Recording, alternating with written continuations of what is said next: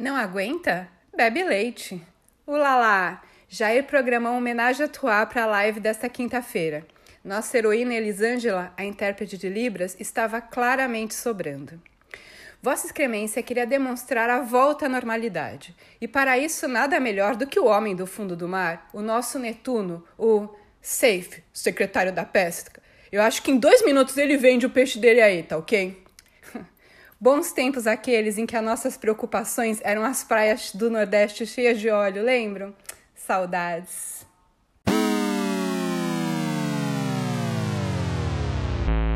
Já do lado direito estava o homem que tem o crachá tatuado no braço, calção corpo aberto no espaço. Aqui, o conhecido Pedro Guimarães vai falar um pouquinho do auxílio emergencial aí, tá ok?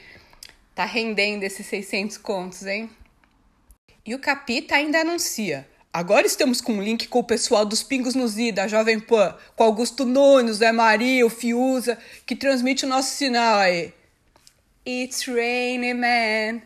Aleluia. Logo no começo já rola aquela flertada etéreo. Eu confesso para vocês que não tinha dimensão da pesca no Brasil, tá ok? Porque se eu tivesse, eu tinha mantido o Ministério da Pesca aí.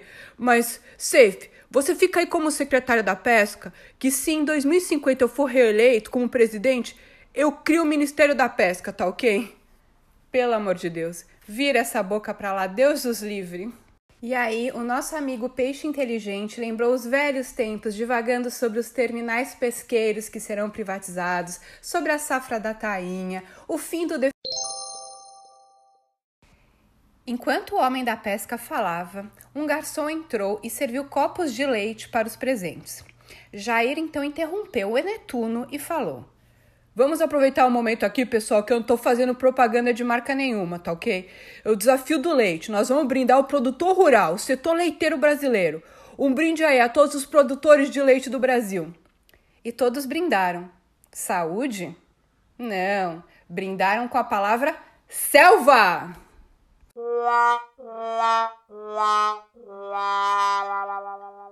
E o Capita quer demonstrar tranquilidade até com Trump. Quando a gente sabe que o bofe gringo proibiu a entrada de brasileiros por lá só para não ver mais a cara da vossa excremência. Hum. Eu estou vendo aí uma matéria aqui. O Trump assinou um decreto diminuindo a proteção legal que blindava as mídias sociais. Nos Estados Unidos agora, as mídias sociais ficam responsáveis por todo o conteúdo postado, tá ok? Jair então empina o peito, faz um ar solene e anuncia: Último assunto aqui. A gente pede muita cautela.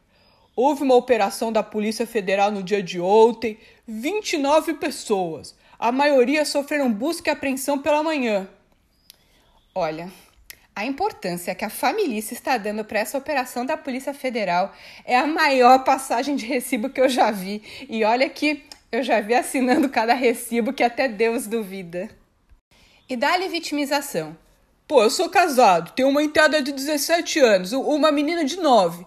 Imagina se eu fosse um capitão da reserva que tivesse uma atividade bastante assídua aí na, nas mídias sociais. E de repente, às 6 da manhã, entro em casa a Polícia Federal cumprindo a, a determinação para fazer busca e apreensão, tá ok? E segue mais mimimi.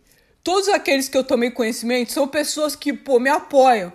Eh, não é que apoiam o, o Jair Bolsonaro. Apoiam a linha que a gente segue, meu Deus do céu. N não é o Jair Bolsonaro o herói intergaláctico. N não é isso daí. São pessoas conservadoras, que respeitam a família, armamentistas, que querem o livre mercado. É, são pessoas normais. é, gente. Fascista é gente como a gente. E o Capita se defende mostrando vários tweets de supostas fake news contra ele, de Dilma Bolada à Folha de São Paulo, e aproveita até para alfinetar o site antagonistas, e talvez o ex-juiz Sérgio Moro. Perderam um grande colaborador, hein? Tinha uma pessoa que gostava muito do, do antagonistas. Perderam, perderam. Uma fonte que está vazando pouca coisa agora. O filé mignon não vaza mais pro antagonista. Yay! Eu vou abrir espaço agora para a Jovem Pan. E o assunto do momento é, é liberdade de expressão. Tudo que me acusam é exatamente o contrário. É ditador, é que não respeita a mulher, que não respeita negro. Ah, vem cá, Hélio. que não respeita nordestino. E o Hélio Negrão então aparece nas câmeras, faz um joia e sai. Oh, valeu aí, Hélio, brigadão aí. Inclusive começaram a chamar o Hélio de meu escravo, ganhando 33 mil por mês. Quer continuar sendo meu escravo, Hélio? Ah, pelo amor de Deus! Eu já perdi as contas de quantos homens tem nessa morta. Credo. Yay! E ele simplesmente não para de chorar. Eu tô chateado com o inquérito, sim, respeitosamente. É um inquérito que não tem base legal nenhuma. É inconstitucional, tá ok? Yay! E começa então o bate-bola com a imprensa chapa branca, com Augusto Nunes, o jornalista que continua cobrindo o governo do PT, fazendo a primeira pergunta. Abre aspas. Eu queria perguntar ao presidente: os grandes epicentros da epidemia no Brasil são os estados governados por adversários do senhor. Alguns deles estão começando a retomada da atividade econômica. O senhor está satisfeito com isso ou o senhor acha que as restrições ainda são muito grandes? Eu acho que essa abertura está até tarde. Sempre defendi algo diferente do isolamento horizontal, porque a maioria da população não tem como sobreviver. Houve uma competição entre estados e municípios para ver quem é que protegia mais a vida. N não é dessa maneira. Tudo que é rígido demais ou frouxo demais não dá certo. Até o pessoal aí me chama de assassino, de genocida, porque eu falei que a economia não podia ser esquecida, tá ok? Porque outro problema mais grave do que o vírus chegaria lá na frente. É inacreditável que já temos 26.764 mortes confirmadas de Covid-19 no Brasil e o negacionismo permanece. Na pergunta seguinte, Fiuza toca a bola para o presida falar de privatizações. Estamos sim buscando privatizar muita coisa aí, mas não é fácil. Muitas coisas passam pelo Congresso, tem reação, é, é normal. Correios estão na fila. Eu, eu tirei a Casa da Moeda fora. Estamos caminhando. Caixa Econômica Federal e Banco do Brasil não estão nessa linha, tá ok? E Petrobras, o núcleo, também não está nessa linha aí.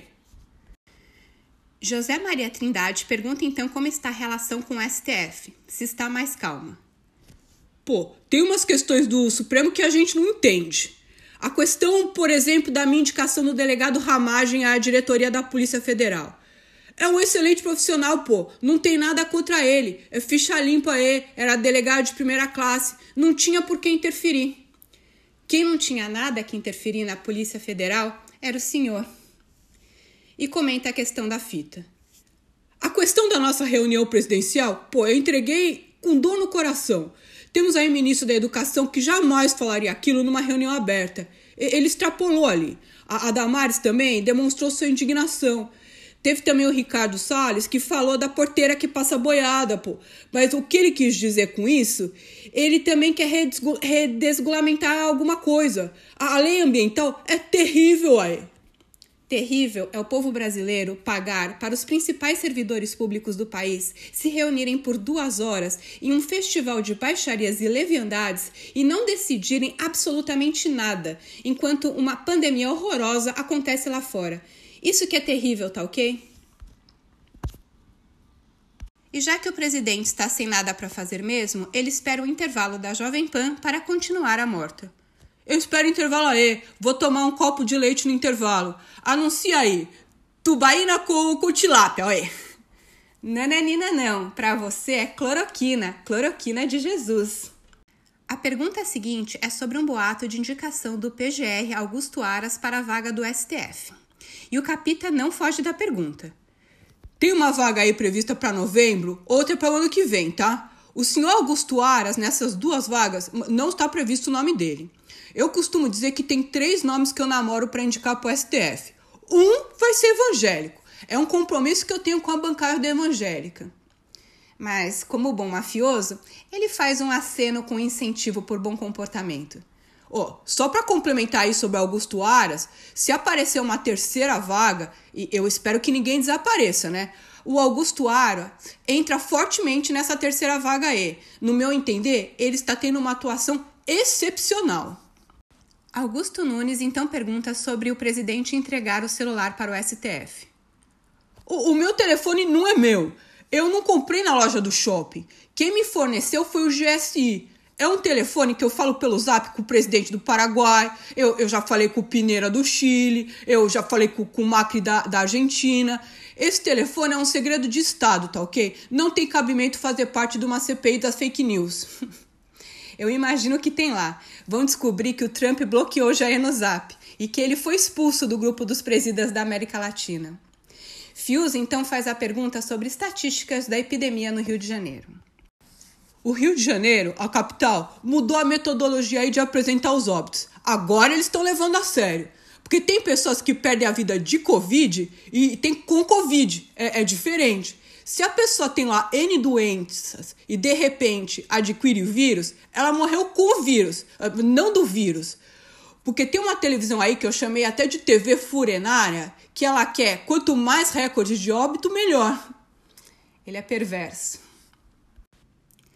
José Maria Trindade pergunta então sobre as conversas com o Centrão.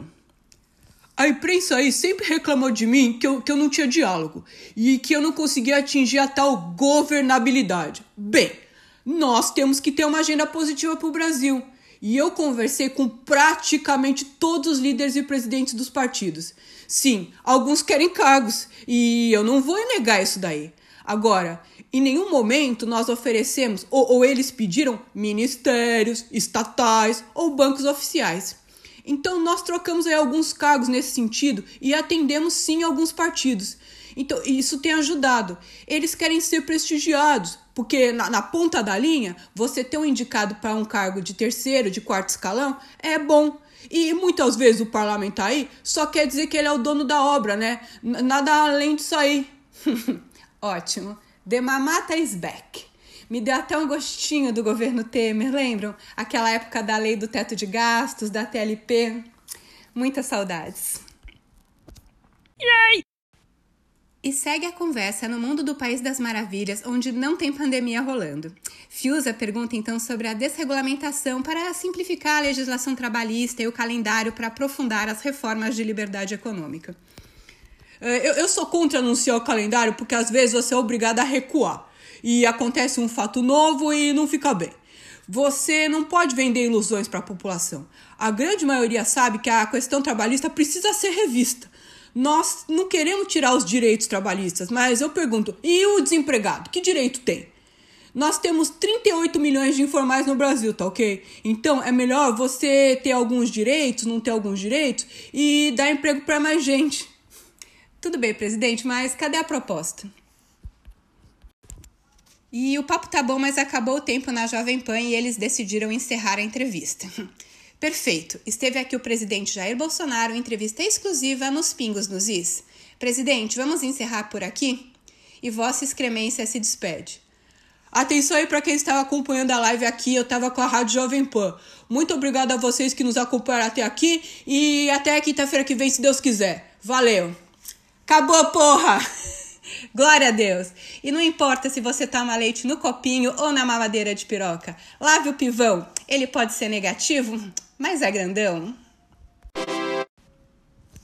Até semana que vem, pessoal. Se cuidem, continuem em casa lavando muito as mãos e semana que vem a gente volta, tá bom? Um beijo, tchau.